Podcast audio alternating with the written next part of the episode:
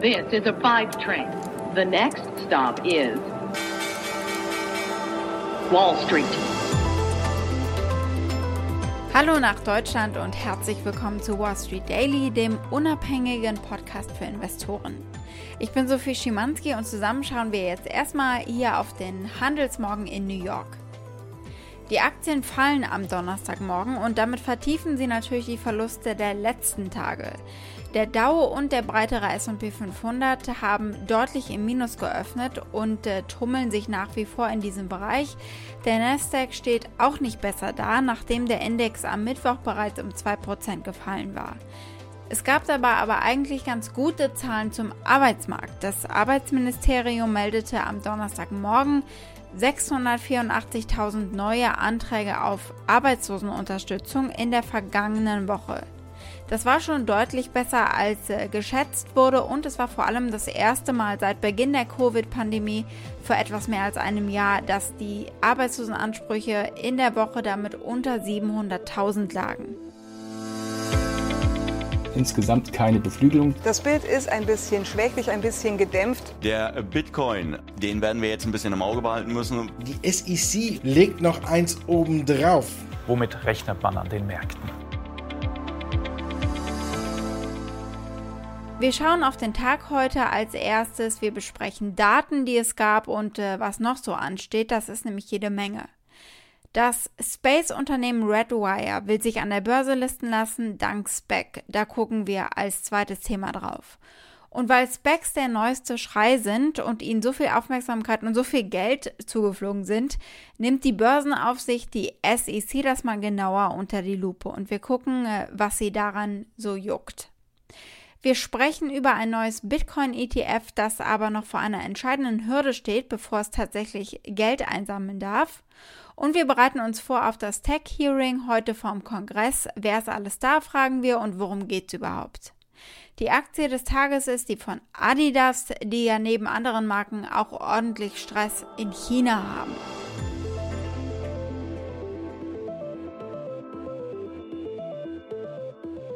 Schauen wir als erstes auf die Daten, die es gegeben hat und auf die Pressekonferenzen und Auftritte, die heute noch kommen werden. Vor der Eröffnungsglocke gab es die dritte Lesung des US-Wirtschaftswachstums, des GDPs also für das vierte Quartal. Und die US-Wirtschaft expandierte demnach im vierten Quartal mit einem Tempo von 4,3 Prozent aufs Jahr gesehen, ein Hauch höher als die davor erhobenen Daten. Vor allem aufgrund etwas höherer Unternehmensinvestitionen wurde der Wert seit der letzten Erhebung nochmal angehoben. Für die kommenden Monate wird ein noch schnelleres Wachstum erwartet. Und die Wirtschaft scheint wieder schneller zu wachsen. Von Dow Jones und dem Wall Street Journal befragte Ökonomen sagen voraus, dass das Bruttoinlandsprodukt im Frühjahr um 4,9 Prozent und im Sommer um sogar 7 Prozent hier steigen wird. Der Fed-Chef Jerome Powell hat letzte Woche ja auch erst gesagt, dass die Erholung schneller kam, als sie es geglaubt haben. Und ihre Prognosen sind auch gestiegen, weil das Impfen hier gut läuft und weil das Konjunkturpaket nun langsam in die Wirtschaft sickert. The recovery has progressed more quickly than generally expected, and forecasts from FOMC participants for economic growth this year have been revised up notably since our December summary of economic projections.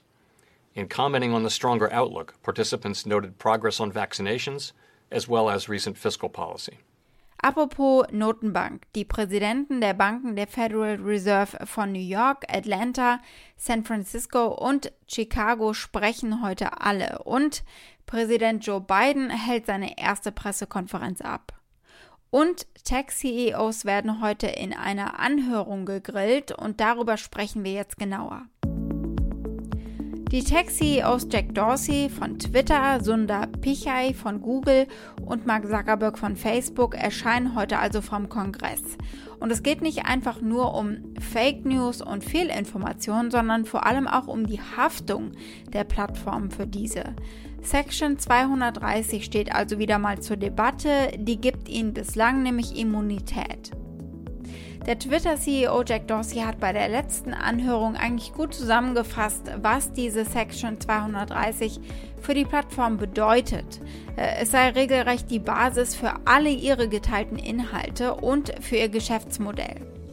Section 230 is the most important law protecting internet speech. And removing Section 230 will remove speech from the internet. Section 230 gave internet services two important tools. The first provides immunity from liability for users' content. The second provides good Samaritan protections for content moderation and removal, even of constitutionally protected speech, as long as it's done in good faith. That concept of good faith is what's being challenged by many of you today. Some of you don't trust we're acting in good faith. That's the problem I want to focus on solving. Diese Anhörungen der drei CEOs sind im vergangenen Jahr zu regelmäßigen Events geworden, bei denen der Kongress immer wieder versucht, die Geschäftsmodelle zu verstehen und daraufhin eben ihre Wettbewerbspraktiken und Richtlinien zur Moderation von Inhalten zu regeln. Die Anhörung heute ist Zuckerbergs viertes Auftreten vor dem Kongress. Es wird das dritte für Dorsey und Googles Sundar Pichai sein. Vorab gab es schon schriftliche Statements der CEOs und äh, wenn wir uns die anschauen, können wir so ein bisschen absehen, was sie wohl planen zu sagen. Zuckerberg wird dem Kongress mitteilen, dass politische und hetzerische Inhalte gar nicht so viel ausmachen an ihren Inhalten, sondern nur einen Bruchteil. Und Zuckerberg wird dem Gesetzgeber sagen und ihn beraten, wie er Section 230 reformieren soll. Er wird den Gesetzgebern mitteilen, dass sie erwägen sollten, den Haftungsschutz von der Fähigkeit des Unternehmens abhängig zu machen, diese Verbreitung rechtswidriger Inhalte zu verhindern. Sprich, er wird es lieber auf eigene Faust besser machen. Anstatt also Plattformen für einzelne Inhalte verantwortlich zu machen, wird Zuckerberg argumentieren, dass sie auf die Eignung ihrer Systeme zur Bekämpfung dieser Inhalte überprüft werden sollten. Also, wie gut funktionieren eigentlich Moderation und Nutzerrichtlinien? Wenn da nichts oder nur wenig Müll durchkommt durch diesen Filter, müssen sie eben auch nicht haftbar gemacht werden für das, was am anderen Ende rauskommt. Das sozusagen der Denkprozess. Pichai und Dorsey waren in ihren Statements vorab weniger konkret, aber es wird natürlich spannend. Sprechen wir mal wieder über eine neue Spec und zwar will sich das Raumfahrtunternehmen Redwire listen lassen. Und Redwire ist eigentlich alles, was cool ist. Weltall, 3D-Drucken, Roboter. Das Weltrauminfrastrukturkonglomerat bereitet sich jetzt auf den Börsengang vor und gab heute bekannt, dass sie das äh, in Form einer Spec eben machen wollen. Redwire arbeitet mit der NASA zusammen zum Beispiel und sie machen Teile für Spaceships, für Raumschiffe. Astronauten im All äh, können Ersatzteile 3D drucken. Das ist natürlich sehr revolutionär. Und irgendwann wollen sie mal so viele Teile eben drucken können, dass sie ganze Raumschiffe zusammenbauen können.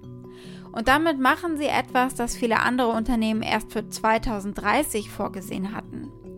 Michael Snyder ist CTO und einer der Gründer. Sie sind ihrer Zeit voraus, sagt er, auch dank der Zusammenarbeit mit der NASA. Progress with in-space robotic manufacturing assembly has been tremendous. We were looking at the 2030s when we would start doing this on most roadmaps that you'd see. Both with our vision and the folks at NASA really pushing for this development, we were able to pull that timeline forward and you know, we're going to be doing a demonstration here in 2022. Redwire wurde im vergangenen Jahr durch äh, einige Übernahmen und Fusionen von der Private Equity Gesellschaft AE Industrial Partners gegründet. Nun fusionieren sie also mit der Zweckgesellschaft Genesis Park für den Börsengang. Der Abschluss der Transaktion wird für Ende des zweiten Quartals erwartet und diese Fusion wird dann zur Notierung von Redwire an der New Yorker Börse führen. Die Aktie von Genesis Park stieg nach der Ankündigung im Pre-Market-Handel um mehr als 5%. Aktuell sind es noch etwa 3%. Und wir bleiben bei Specs. Die Börsenaufsicht, die SEC, untersucht diesen Spec-Hype. In diesem Monat hat sie bereits Anleger vor dem Kauf von Specs gewarnt und gesagt, sie würde den Trend und strukturelle Spec-Probleme genauer unter die Lupe nehmen. Und jetzt hat sie in den letzten Tagen Briefe an Wall Street Banken geschrieben, in denen sie Informationen über deren Spec-Geschäfte ähm, eingeholt hat. SPAC steht ja für Special Purpose Acquisition Company. Das sind also Blanko-Check-Unternehmen. Blanko-Check, weil sie sammeln Geld ein für ein Unternehmen, das sie noch äh, auswählen müssen nach dem Prozess. Einen anderen Zweck haben sie nicht. Es sind börsennotierte Mantelunternehmen, die Mittel beschaffen, um ein privates Unternehmen zu erwerben und es dann an die Börse zu bringen. In den Briefen der Börsenaufsicht wurden die Banken jetzt gebeten, die Informationen freiwillig zur Verfügung zu stellen. Also noch ist es keine formelle oder offizielle Ermittlungsanforderung. Aber die Stelle der SEC, die diese Anfragen gestellt hat, könnte ein Hinweis darauf sein, dass noch eine offizielle Untersuchung folgen könnte. Es heißt, die SEC wolle Informationen über die Spec-Deal-Gebühren, über Volumen und äh, vor allem auch über die Risikokontrolle der Banken. Also was machen sie eigentlich, um die Deals intern zu überwachen? Und sie legt den Finger in die Wunde damit. Nach Angaben der Stanford University haben Investoren im ersten Quartal 2021 bereits acht Unternehmen verklagt, die sich mit Specs zusammengeschlossen haben. Einige dieser Klagen behaupten, dass die Specs und ihre Sponsoren Schwächen der Unternehmen vor der Transaktion verschleiert haben. Das klingt für mich ein bisschen danach, als würden sie im Nachhinein doch finden, es sind vielleicht zu wenig Regulierungen. Special purpose acquisition companies are mostly scams that reflect a massive market bubble that we're currently in. Dieser Anleger und YouTuber hier ist auf jeden Fall sauer. Er findet, Specs sollten Scams heißen, Betrug also, weil sie eigentlich nur ein Weg für Reiche und äh, Prominente seien, mit wenig Einsatz viel Geld zu verdienen. So, as I call it, the great SPAC scam, or how to fool most of the people all of the time. SPACs are primarily a way for wealthy celebrities and investors and former business people to get huge chunks of actual businesses in exchange for doing almost nothing in terms of time or money. Specs sind in diesem Jahr weltweit auf einen Rekordwert von 170 Milliarden US-Dollar gestiegen. Der Boom wurde natürlich zum Teil durch die günstigen monetären Bedingungen angeheizt. Die Specs-Struktur hat Startups in schwierigen Zeiten einen einfachen Weg geboten, an die Börse zu gehen und Geld einzusammeln. Und dann gibt es wieder Bitcoin News, wieder mal von einem der großen etablierten Unternehmen an der Wall Street. Fidelity Investments beantragt die Listung eines börsengehandelten Bitcoin-Fonds, der die Kryptowährung nachverfolgen würde.